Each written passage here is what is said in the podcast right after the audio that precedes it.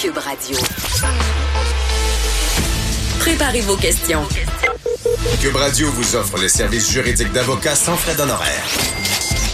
Appelez ou textez. 187 Cube Radio. Cube Radio. 1877 827 2346. On vous rappelle toujours qu'on veut vous entendre, on veut vous lire sur notre Facebook de Cube Radio, Avocat à la barre. C'est une émission qui est interactive, participative. On aura les questions du public tout à l'heure. Et euh, donc, je vous rappelle le numéro 187 Cube Radio ou 1877 827 2346. Donc, le plus facile, c'est encore le Facebook. Et euh, sujet, bon, sujet marquant. Là. On a parlé hier avec Nicole Gibault, juge à la retraite, Jean-François Brochu, policier à la retraite. On a fait l'analyse du policier euh, qui s'est enlevé la vie. Là. La, la, SQ est en deuil. Euh, c'est le genre de choses qu'on essaie de prévenir, mais c'est difficile. Il y a euh, dans le judiciaire, ben, on sait, c'est pas toujours des, des, des choses roses. là. C'est des, des procès où est-ce qu'il y a eu des drames humains. Bon, le, le procès de Guy Turcotte. Euh, c'est terrible, terrible. Des, des, des, deux jeunes enfants qui sont tués à coups de couteau. C'est des images qui sont horribles. Je veux dire, euh, lorsqu'on on voit ce genre d'images-là, les vidéos, et là on parle du policier qui était sur place, bon, on, c'est, c'est, on peut pas s'imaginer comment ça peut nous rester dans la tête. Et euh, comprenez bien, c'est ça impacte tout le monde. Même des, fois dans des procès, là, pour ceux qui, qui en ont suivi, ou même moi, des fois quand si on n'a pas besoin de voir la preuve, des fois on a le goût de sortir. Ou euh, si on, puis déjà dans, dans le procès de, de Guy Turcotte, euh, Nicole Gibault le dit hier, il y avait, euh, on, a déjà filtré. Euh, de la preuve. je pense que c'est Jean-François Brochu qui l'avait dit. On, avait quand même on, fait des admissions, puis on, dépose pas toutes les photos si on n'est pas obligé parce que c'est marquant. Il y a des jurés qui sont là, euh, donc euh, qui euh, des fois, est-ce que l'aide est, est, appropriée pour ces gens-là? On pense au, procès de Magnota également, où est-ce qu'il y avait une vidéo, parce qu'on le voyait avec de la musique démembrer quelqu'un. Mais évidemment, c'est pas des images faciles. Et là, à chaque fois qu'on parle d'enfants, c'est encore plus choquant. Beaucoup de gens ont des enfants, on, ça va, ça va nous troubler. Et il y a Maître René Verret, qui, est ancien procureur de la Couronne, qui était, bon, le procureur qui a réussi à, faire condamner Guy Turcotte. Euh, justice avait été fait, mais il a vécu ça avec cette preuve-là, et je suis avec euh, avec lui. Bonjour, Maître Verret. Euh, merci d'être là. et, c'est un sujet assez touchant. vous, vous étiez aux premières loges au procès et ça, ce genre de preuve-là, ça impacte beaucoup de monde dans un procès. Là. Ben, ça, a un impact, c'est évident, mais il faut dire aussi que dans le deuxième procès de surcote, il y a eu un débat hein, sur la production de photos. Bien sûr, la défense s'objectait euh, au premier procès. Le juge n'avait pas permis la production de photos. Nous, on a insisté beaucoup parce qu'avec la théorie qu'on présentait, à l'effet que Guy Turcotte était retourné dans les chambres des enfants deux fois, euh, pour nous, c'est important.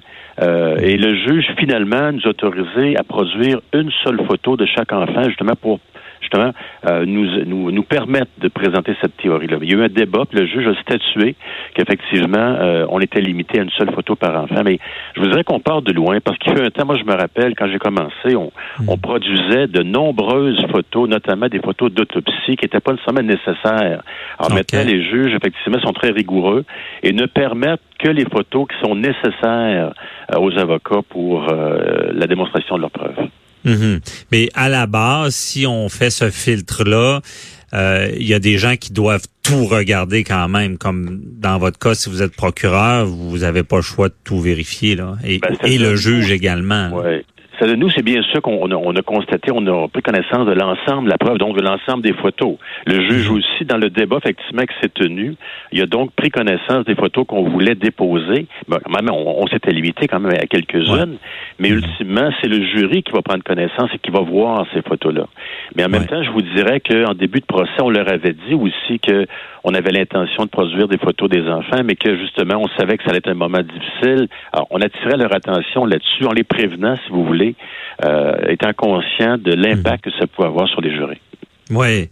Et euh, l'impact, on en parlera un peu plus des, jurés, mais euh, je, je suis curieux pour vous. Tu sais, je comprends que vous avez, vous avez de l'expérience, mais ça ça doit pas être facile à voir ce genre de scène-là. là c'est clair que c'est pas facile, autant pour les avocats que bon pour les procureurs, mais je veux dire, une fois qu'on les a vus une fois, hein, on, les met de côté, on n'a pas à les regarder euh, à mhm. nouveau. Alors effectivement, sauf que comme je vous disais, nous on a choisi d'en produire, on voulait en produire une des enfants parce que pour nous c'est important, sans vous décrire les photos, pour nous c'est important parce que les photos démontraient beaucoup de choses par rapport à ce qui s'était passé.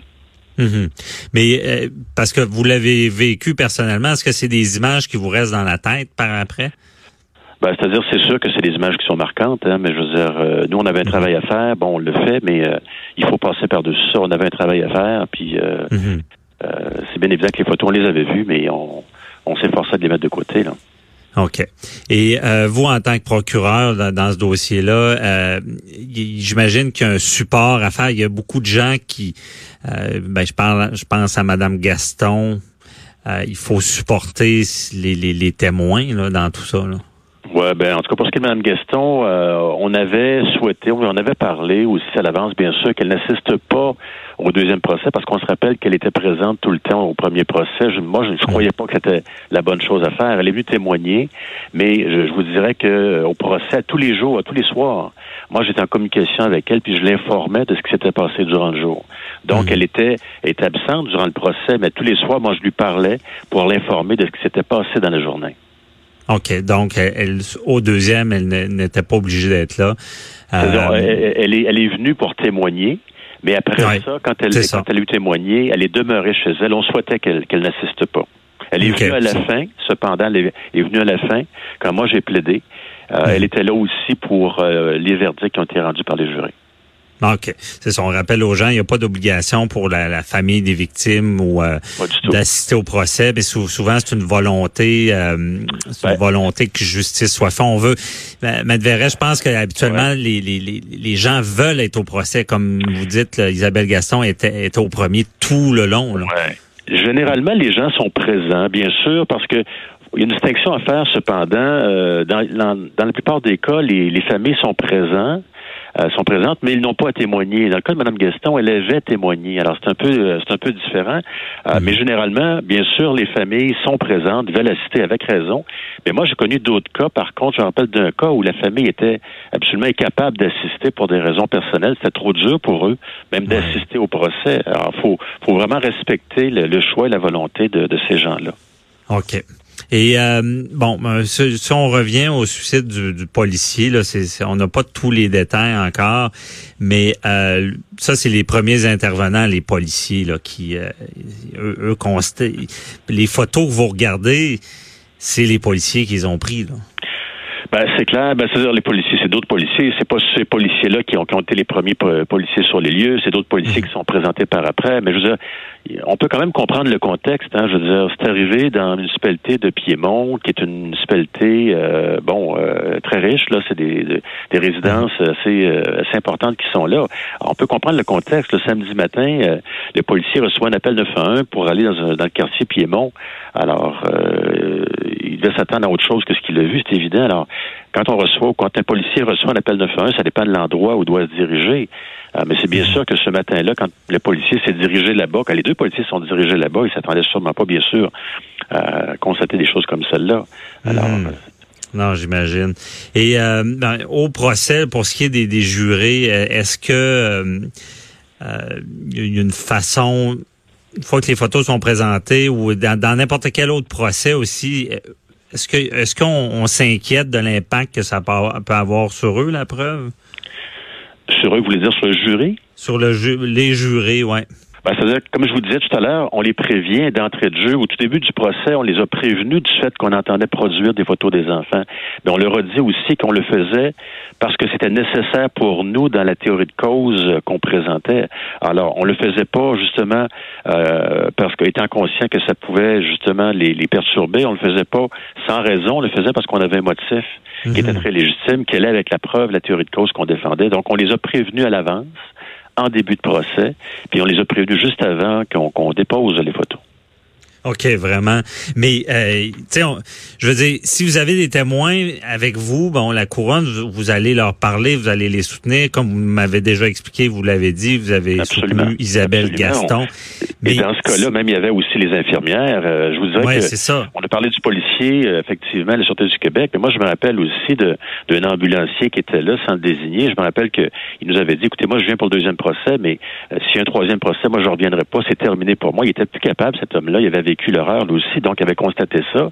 Alors, cet homme-là, je me rappelle qu'il nous avait dit clairement qu'il n'allait pas se présenter à nouveau. Alors, c'est des gens qui ont été... Euh, euh, perturbés de façon euh, très importante par, par ce mhm. qu'ils ont vu. Ouais, j'imagine. Mais sais, ça me fait penser aussi que les, jurés, vous pouvez pas leur donner de support, sinon ça serait mal vu. Je veux dire, ben mal vu, ça, le procès serait avorté. Donc ces gens-là, comment, s'ils si, ont été troublés par quelque chose, à, qui ils se réfèrent? C'est une bonne question, mais j'imagine que euh, au niveau de, du greffe, au niveau de la cour, il y a, peut-être effectivement des gens qui peuvent les aider, les assister là-dedans. On sait hmm. que notamment ils sont assistés de constables spéciaux, euh, mais je suis certain que si ces gens-là ou s'il y en a qui qui ont, qui ont, qui ont des besoins particuliers, qui peuvent en faire hmm. la demande, effectivement, la cour au juge qui pourrait euh, qui pourrait agir. Mais en même temps, on, on sait, puis moi je me rappelle aussi que bon, il y avait une jury notamment qui, après environ une semaine euh, après le début du procès, euh, n'était plus capable effectivement de euh, d'agir comme jury, puis elle a été libérée. On a continué à 11 jurés, ça je me rappelle. Alors, il y a ah des gens, malheureusement, et c'est arrivé dans ce cas-là, des gens qui malgré le fait qu'ils ont été choisis, qui ont commencé à agir comme jury, qui, à un moment donné, ben, se sont plus capables d'agir. Et c'est ce qui est mhm. arrivé dans le cas de Surcote aussi. On a, on a continué à 11 jurés. Ouais. Ah, OK. Je, je me rappelais pas de ça, mais OK, c'est intéressant de savoir ça. C'est pas évident le travail euh, de jurer. Mais euh, Maître Verret, au départ, euh, lorsqu'on les choisit, est-ce qu'on les avertit de ça, disant écoutez, euh, c'est difficile comme procès? Ben, C'est-à-dire, oui, on les, on les avertit, on les prévient, mais le cas de Surcote était un cas effectivement très particulier. Je me rappelle parce qu'on avait convoqué, je pense, c'était environ 1200, 1300 candidats jurés. Et de mémoire, le juge en avait exempté à peu près 900 euh, des gens, moi je me rappelle des, choses que j'avais jamais vues, mais il y a des gens, des femmes surtout, qui se présentaient en pleurs ou qui, qui étaient manifestement euh, inconfortables, incapables d'agir. Euh, il y a eu toutes sortes de démonstrations, effectivement, de, d'émotions de, des gens, des candidats jurés qui sont présentés. Alors, c'est un cas très particulier que tout le monde connaissait. Mhm. Alors, les, les, les gens, les candidats jurés, des hommes et des femmes, des, bon, des pères et des mères de famille qui étaient, il y en a qui nous l'ont dit, qui étaient incapables d'agir à cause de ça, qui, bon, qui étaient, qui avaient des, qui étaient parents. Alors, c'était très difficile aussi le choix du jury dans cette affaire-là, non? Ouais, dans le fond, on comprend bien, c'était anormal. Euh, combien vous disiez euh, c'était? Ben, de, de, mémoire, c'est 1200 ou 1300 candidats jurés qui ont été appelés appelé. Et là-dessus, on a dû en, discarter beaucoup. Là, c'était anormal. De, de, mémoire, c'est autour de 900 effectivement, qui ont été C'est énorme. C'est énorme. C'est, ouais, c'est vraiment énorme. C'est, c'est, euh, c'est quelque chose euh, d'exceptionnel. Bon, ça nous ça relate bien de la difficulté de tout ça. On essaie euh, de comprendre ce suicide-là, évidemment, qui qui est qui pourrait peut-être lié avec cette affaire-là terrible. Euh, merci beaucoup, euh, Maître René Verret, pour nous avoir éclairé dans ce dossier-là. Puis on se reparle euh, la semaine prochaine dans un autre dossier. Bonne journée à vous. Merci, bonne journée. Bye bye. Restez là. Je suis avec Maître Jean-Paul Boilly.